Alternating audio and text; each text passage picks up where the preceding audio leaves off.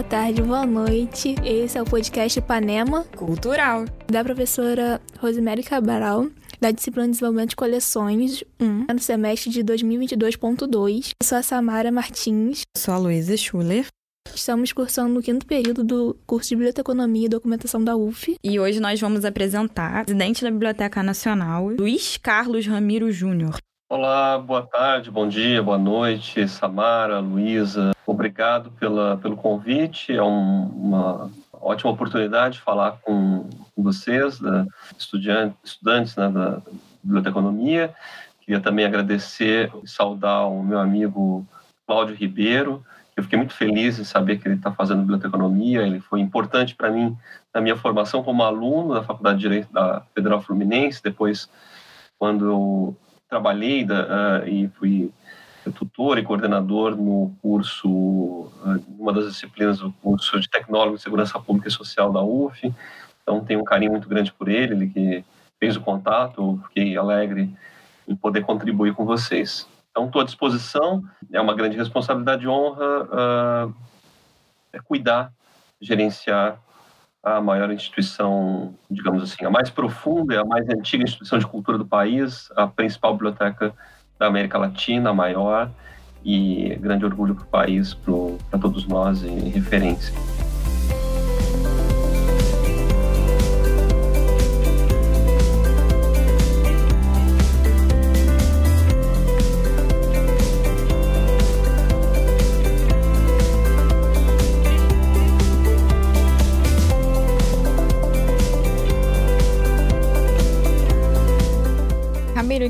A gente pode começar pedindo para você se apresentar. É, suas formações, como você chegou até aí. Quem é você? O que você, como presidente da Biblioteca Nacional, é, acha de importante acrescentar? Eu tenho uma formação em, Direito e Ciências Sociais, mestrado, doutorado em Ciência Política, tive uma experiência fora do país, tanto né, morando como de vida, Irlanda, França, e parte do doutorado na Alemanha quando uh, fiz um estágio de pesquisa né, no Max Planck, na área de História do Direito, e tive uh, a Biblioteca Nacional como referência, como boa parte das pessoas, de, de pesquisa, lugar de pesquisa, de investigação. E, então, meu doutorado, parte substancial, foi mobilizando o acervo, por exemplo, da hemeroteca digital, além de outros eh, documentos, né?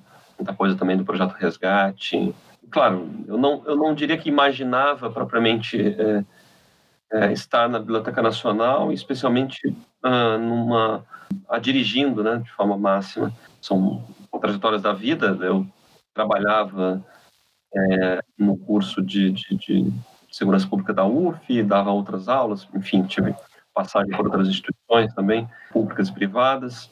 Depois eu estava num movimento para o Mato Grosso, uh, dando aula na estadual, estadual de Mato Grosso, uh, na área do direito. Fui convidado para permanecer e, no Rio e eu sou de Santa Catarina, mas tenho já uma trajetória no Rio há algum tempo, sempre fiquei lá e cá. Então, uh, fui convidado para assumir a coordenação de pesquisa de editoração. Essas instituições públicas, elas têm, claro, toda uma carreira que ela é conduzida né, por uh, servidores e também funcionários contratados, uh, e as, uh, os postos de direção envolve muito o elemento de confiança. Então, um gestor, quando assume o governo, quando se coloca, ele monta né, as suas. E é preciso ter um cuidado muito grande, um respeito muito grande com a instituição, independente do que aconteça é, em relação ao governo. Né? Claro que há, há, há ventos que diferem, isso uh, foi eh, muito identificado com uma transição política que aconteceu em 2018.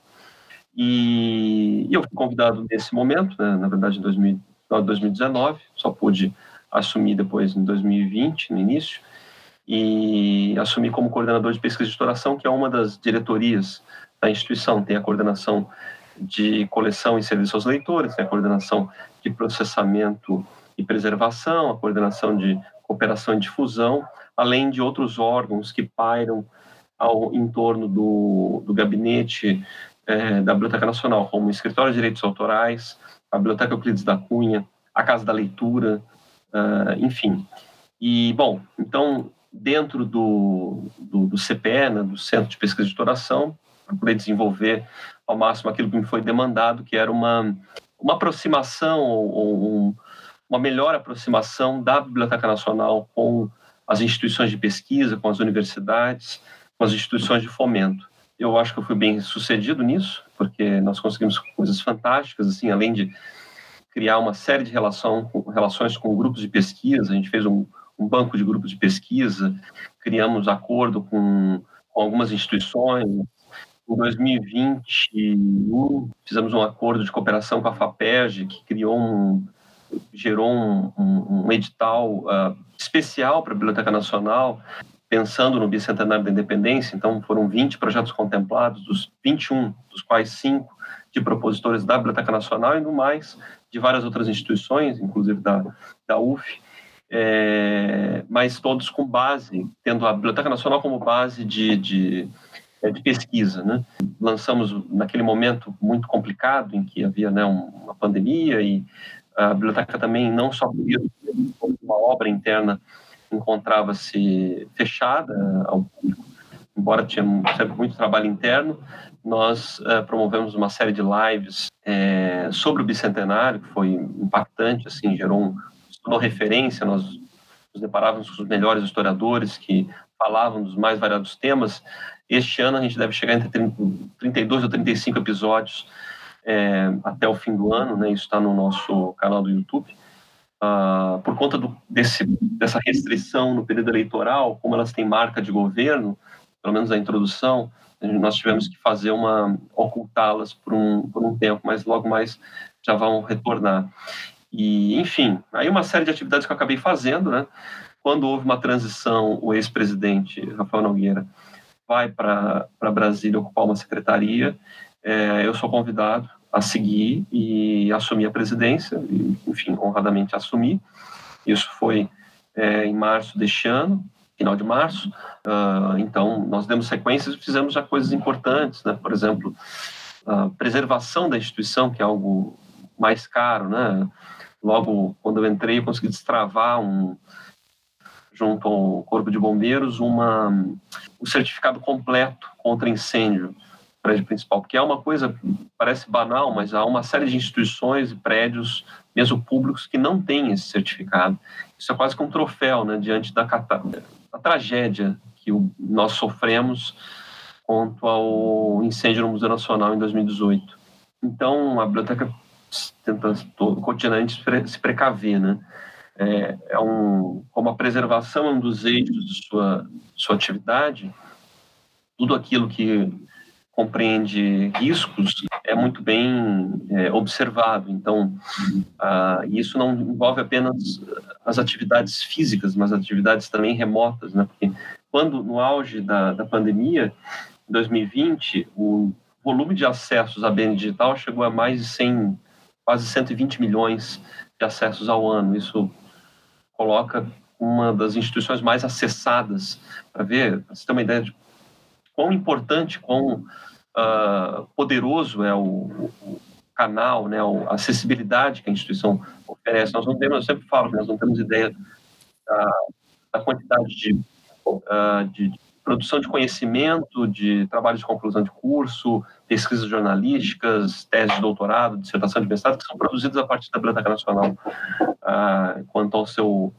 aparato digital, né? Mas mesmo nesse cenário, em 2021, nós sofremos algo gravíssimo, que foi um ataque hacker, por exemplo.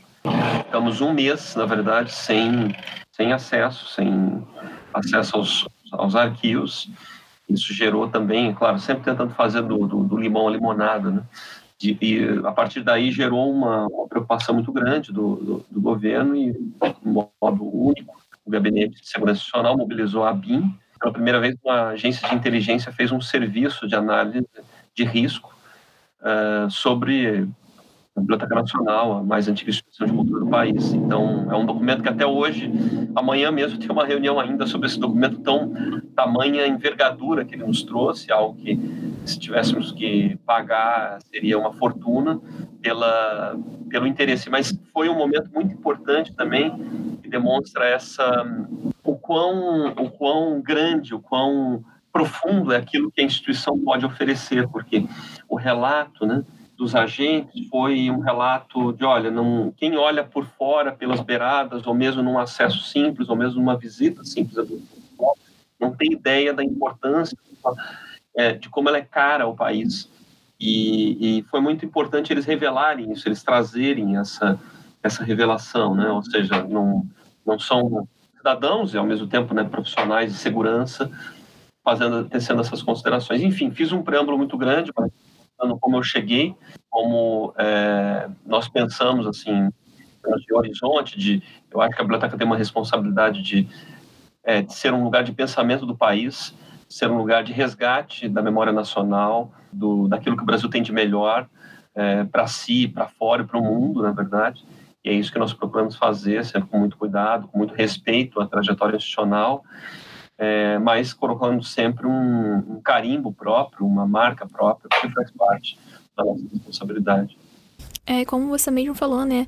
A biblioteca é um, algo importantíssimo para o nosso país, né? Um marco muito grande e ela tem função de assegurar a coleta, a guarda e a difusão da produção intelectual brasileira, e visando a preservação e a formação da coleção Memória Nacional. E com isso, como é realizado o processo de desenvolvimento de coleções da Biblioteca Nacional? O principal instrumento de aquisição né, do, de coleções eh, de conteúdo da Biblioteca Nacional é o depósito legal. É uma obrigatoriedade, toda obra produzida no país, ela precisa entrar por lei uh, na Biblioteca Nacional. Um, um, é, é, certo que nós não temos instrumentos até de, de poder de polícia, no sentido de punição a aqueles que não cumprem.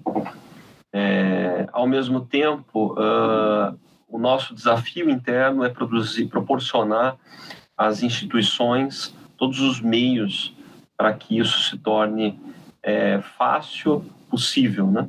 Todo, todo modo de publicizar melhor a instituição. A gente tem feito um grande trabalho é, relativo às redes sociais, também uma, uma oxigenação muito frequente do portal da Biblioteca Nacional, todo esse movimento público mesmo de, de, de, trazer a instituição, levar a instituição aos jornais, a chacoalhar mesmo, ela, ela envolve essa preocupação principal que é como, como bem mencionaste, a formação da coleção Memória Nacional, porque o que entra na Biblioteca Nacional vira patrimônio público. Um pequeno livro que entra, ele é tombado é, diretamente por essa atribuição que a instituição tem, que é, é o que faz dela uma biblioteca nacional. A biblioteca nacional é uma biblioteca nacional porque ela tem essa competência né, de guarda da memória nacional, ela tem a competência do depósito legal. Então, ela é uma instituição de Estado. E o nosso cotidiano é esse, né? Frequentemente, quase semanalmente, a gente representa representantes de, dos mais diferentes países, porque ela representa isso só uma biblioteca nacional, como cada país só tem uma. É, ainda que ela pode ter ramificações e, enfim, descentralizações, etc. Funciona dessa maneira. Há também processo de doação, uh, outros meios de aquisição, né? como, por exemplo, complemento a coleções. Isso é um desafio também que temos, até diante de, de algumas restrições orçamentárias, que já vem de alguns anos, na verdade, de. Mas é um desafio sempre apresentar propostas, projetos e, e, e, demonstrar a importância. Então, todo esse chacoalhar, isso nos ajuda até a apresentar politicamente como uh, a autoridade não olhar de forma diferenciada para a biblioteca. É isso que nós, nós fazemos. Né? É, temos um desafio é, relativo ao depósito legal, que é uh, facilitar o, a inserção de, de, de, de, obras digitais. Existe já, ele funciona, mas é fato que precisamos aperfeiçoar para fazer um, um, um, um espaço digital maior, né? porque o nosso, a nossa demanda por espaço ela não é só física, nós temos uma demanda contínua de espaço físico, mas ela é digital também.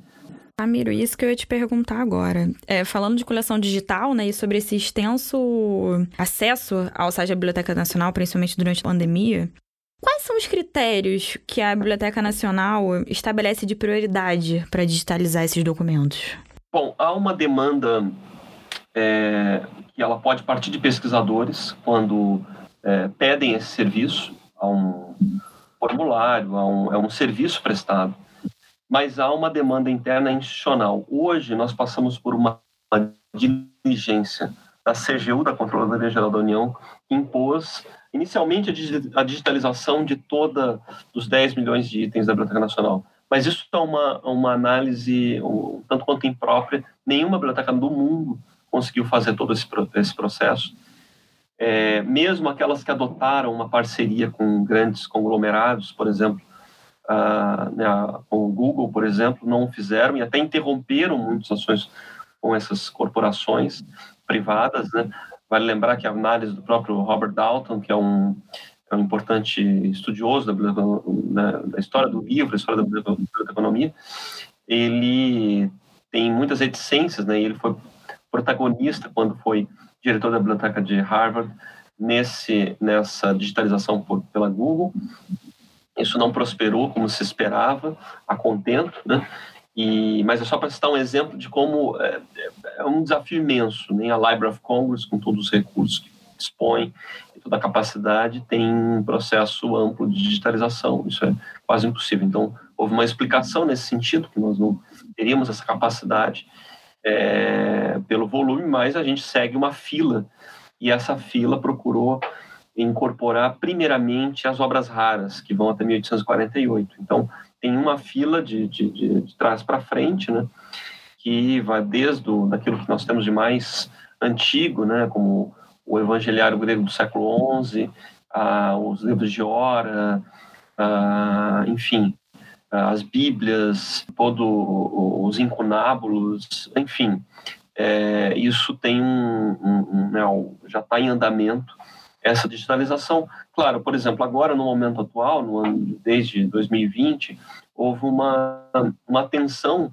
principal sobre aquilo que compreende o bicentenário. Então, as peças que foram para a exposição, a Biblioteca participou de várias exposições, mais de três exposições no mundo, né, peças da Biblioteca Nacional. Então, para não enviar essas peças, há uma digitalização de conteúdo e aí uh, é possível dispor.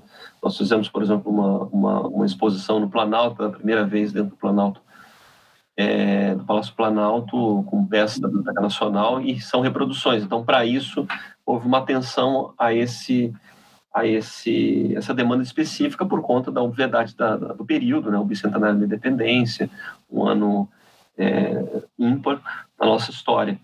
E então segue esse, esse, esse objetivo, não para, na verdade. Quando há uma demanda diferenciada, tenta se cumprir, então, por exemplo, alguma revista para completar algum acervo, algum jornal, mesmo que esteja fora dessa, desse cumprimento né, de, um, de, um, de um protocolo né, de intenções com a, com a Controladoria Geral da União. Mas é, é um processo que, não, como eu disse, não para.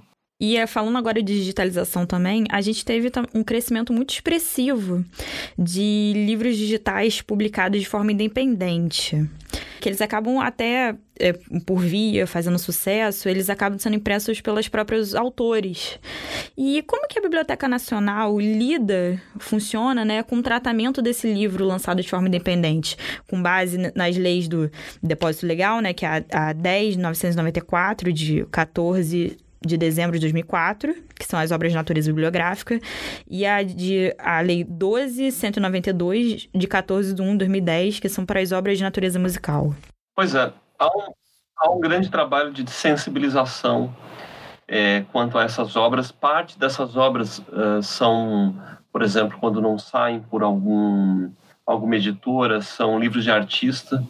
Aí elas podem ser ou muito caras ou muito simples Inclusive, quando nós começamos com uma série de lives, uma das lives foi sobre os livros de artista, porque há um setor na Biblioteca Nacional que uh, procura entrar em contato.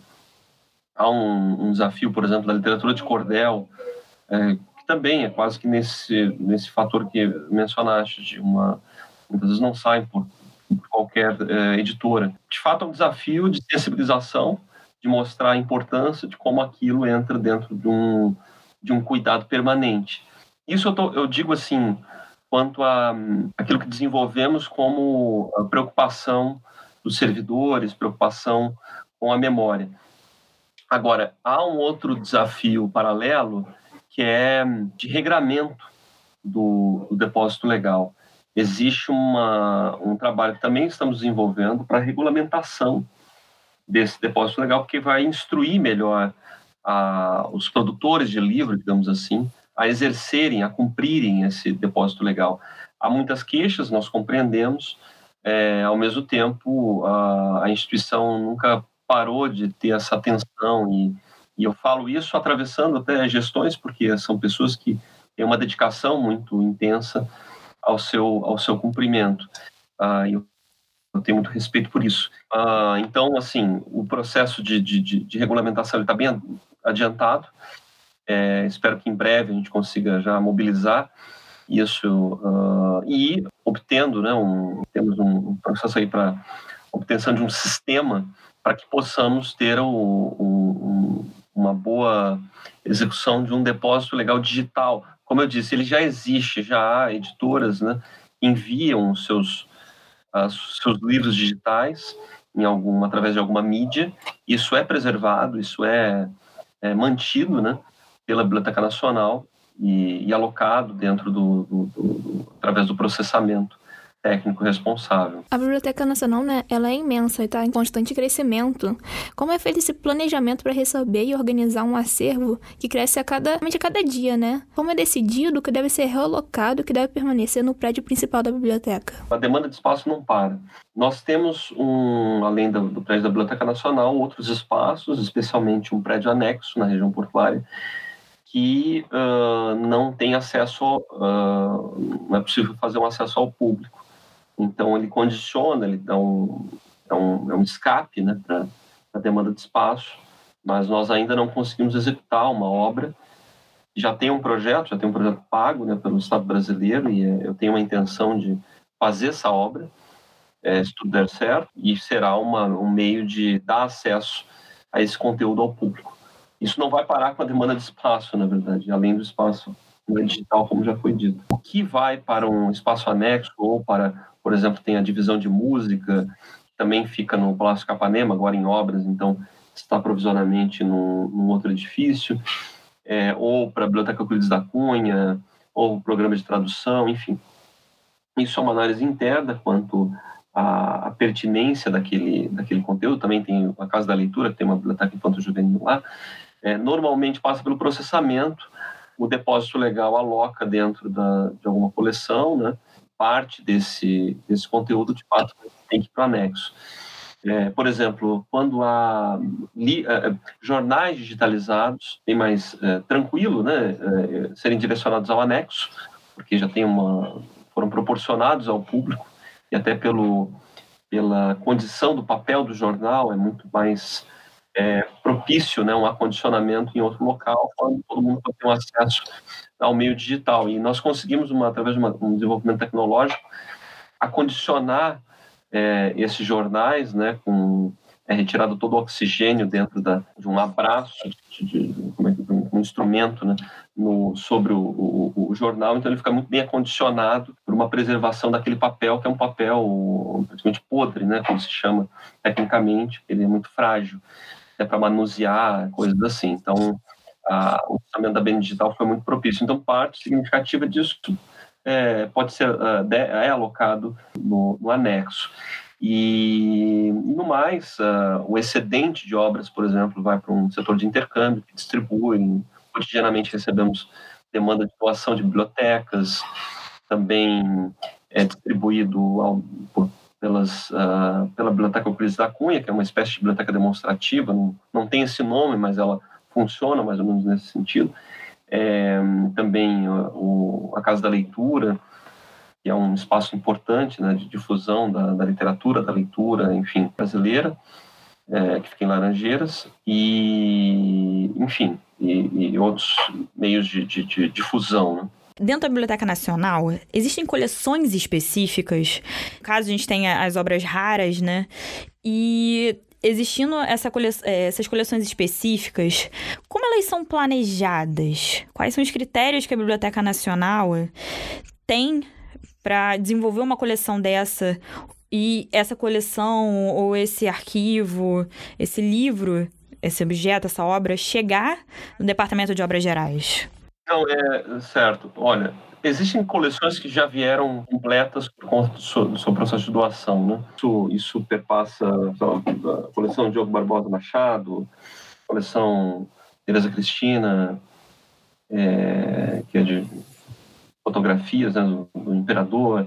Ela, ela não tem um, um lugar físico em conjunto, mas ela é reconhecida pela, pelo sistema, né, como uma coleção e, e nós procuramos sempre é, expressá-las dessa maneira. A formação de, de, outras coleções ela demanda um, um trabalho uh, técnico sobre a organização desse, desse cabedal de obras né?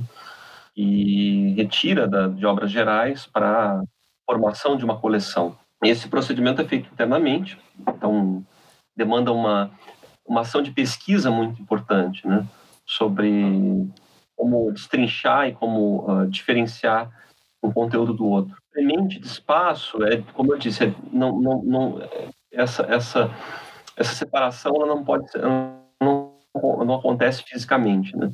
Então, de forma geral, essas coleções né, é, com nome, por exemplo, elas são formadas majoritariamente quando há um processo de doação, então elas vêm em conjunto, elas são catalogadas dessa maneira.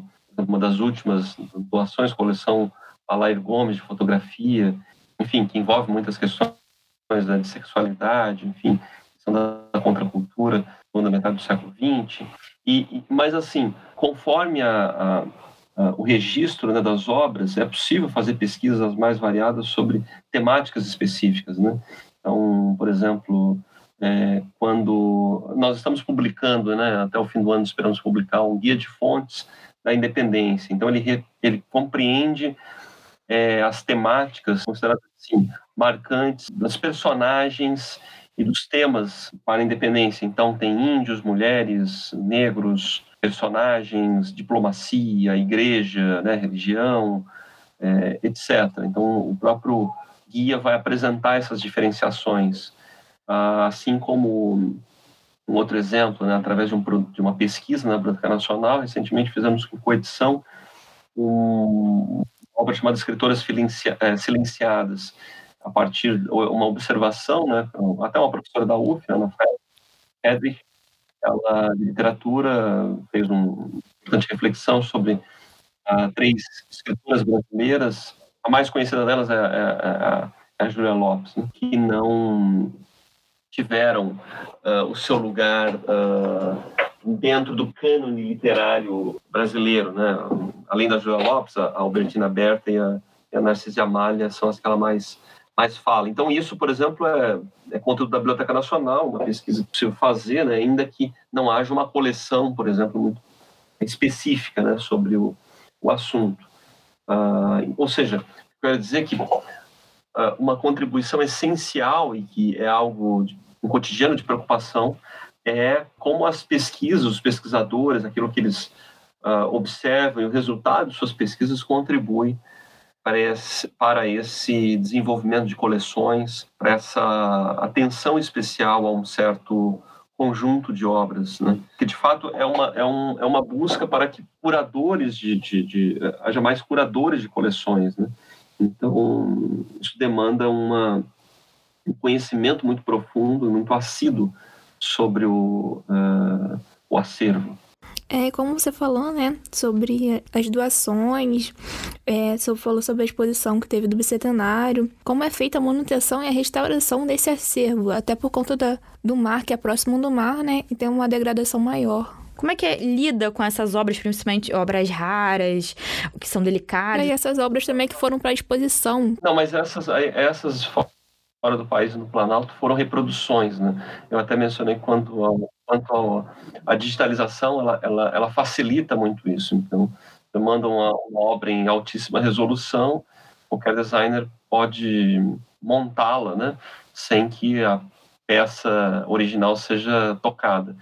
Então, isso facilita muita coisa, isso permitiu uma série de difusão. Quando é um, uma saída, ela tem que sair com todo um, uh, um regramento, tem um protocolo, ela só sai com seguro, é, dependendo do, uh, do conjunto, tem um, na verdade, tem um courrier, alguém que acompanha. Então, tem um. um é, dependendo da peça, ela não pode sair uh, mesmo exposição interna, né? Por exemplo, quando nós fizemos, fizemos uma, um, uma divulgação, uma exposição da Bíblia de Mogúncia, nós, nós precisamos pedir o acompanhamento da Polícia Federal. E essas obras também não vão para o prédio anexo, né? elas estão dentro de espaços condicionados, com controle de temperatura, controle de umidade frequente. É um sistema que é, nós temos acompanhamento pleno e contínuo, né?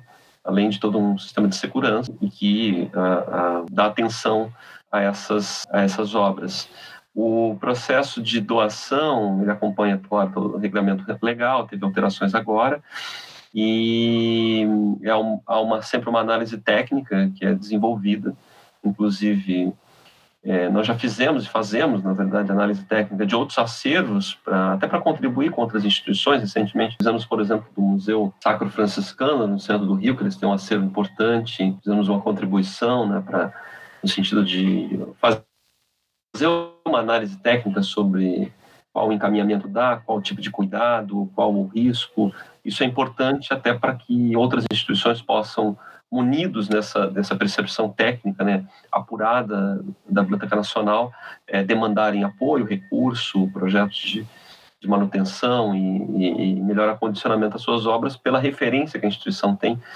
E o restauro, a preservação, ela também tem. Nós temos dois laboratórios focados nesse sentido, com pessoas muito bem preparadas e que, inclusive, geram um, um curso, né, um, um curso de, de preservação de obras bibliográficas é, preservação e restauração, que é quase como uma oficina, ele acontece anualmente, este ano acontecerá em novembro, e será o 21º ano, é uma tradição, infelizmente nos dois últimos anos ela não pôde acontecer, mas é, uma, é, um, é um momento assim de, de que a instituição, mais uma vez, é, se faz é formadora uh, e produtora de e difusora de conhecimento é, ímpar né, para todo mundo que cuida de acervo e tem uma necessidade de aprender e, e, e até manutenção né, de saber quanto a documentos e obras bibliográficas como profissionais da área, né, bibliotecários, museólogos e arquivistas, os maiores medos são o fogo, os fungos e a poeira. Não, de fato, o, o, não importa onde esteja, né,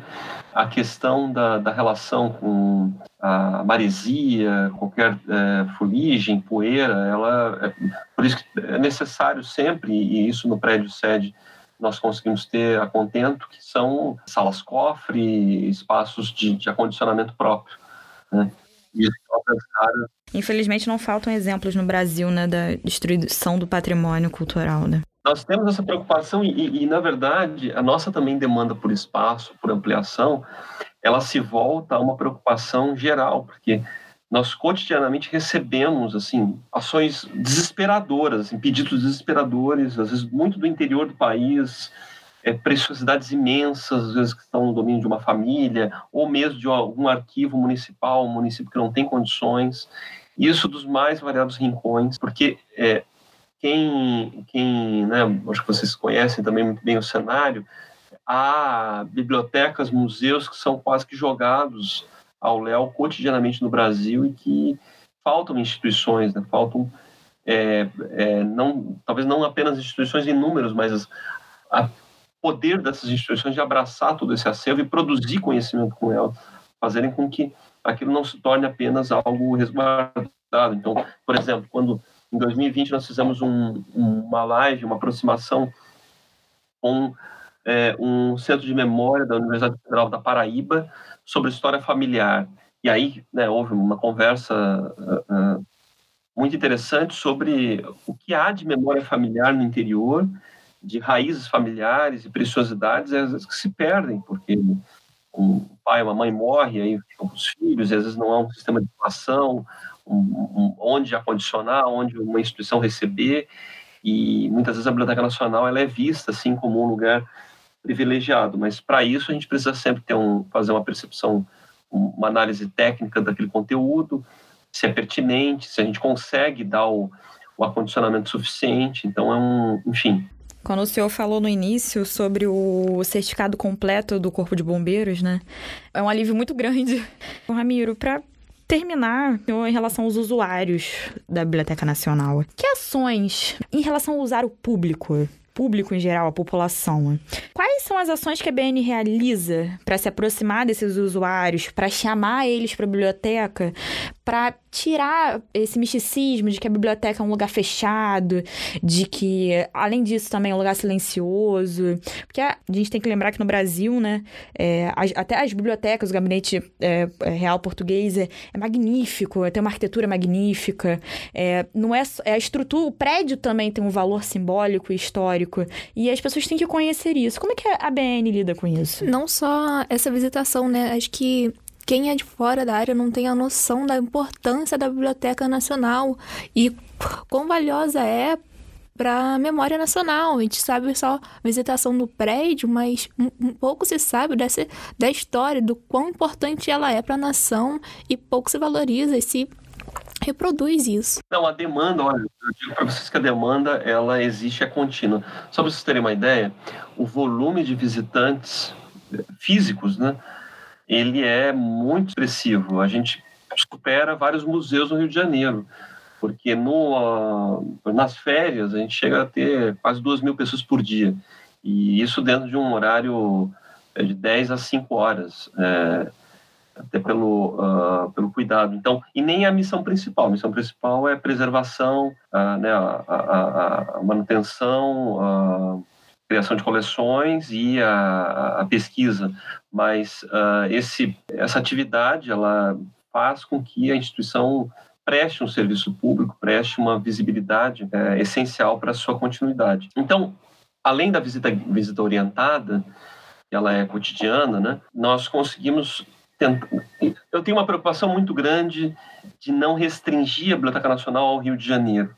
Nós precisamos sempre de instrumentos digitais por exemplo, nós conseguimos fazer um, através de um, um parceiro, diretor do INEPAC, é, o arquiteto Paulo Coutinho, ele fez uma, uma, um trabalho pro bono de digitalização 3D na instituição.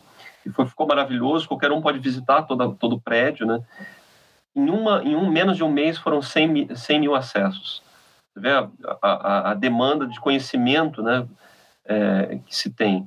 E eu já tinha mencionado, em 2020 a gente bateu 120 milhões de acessos na BN Digital. Então há apelo, há apelo por, uh, enfim, pesquisa, por aquilo que nós temos a oferecer. Como nós dinamizamos isso? Sempre tentando oferecer instrumentos. Né? Então, lives, é, um impulsionamento na, nas redes sociais. No momento, por conta desse do período eleitoral, houve uma orientação de criar redes é, paralelas, né, para não criar nenhum um possível uso uh, de, de, de, de, propaganda de governo. Então, depois do dia 31, voltam as, as redes oficiais. Da, elas já são oficiais, mas são oficiais paralelas às atuais. Né?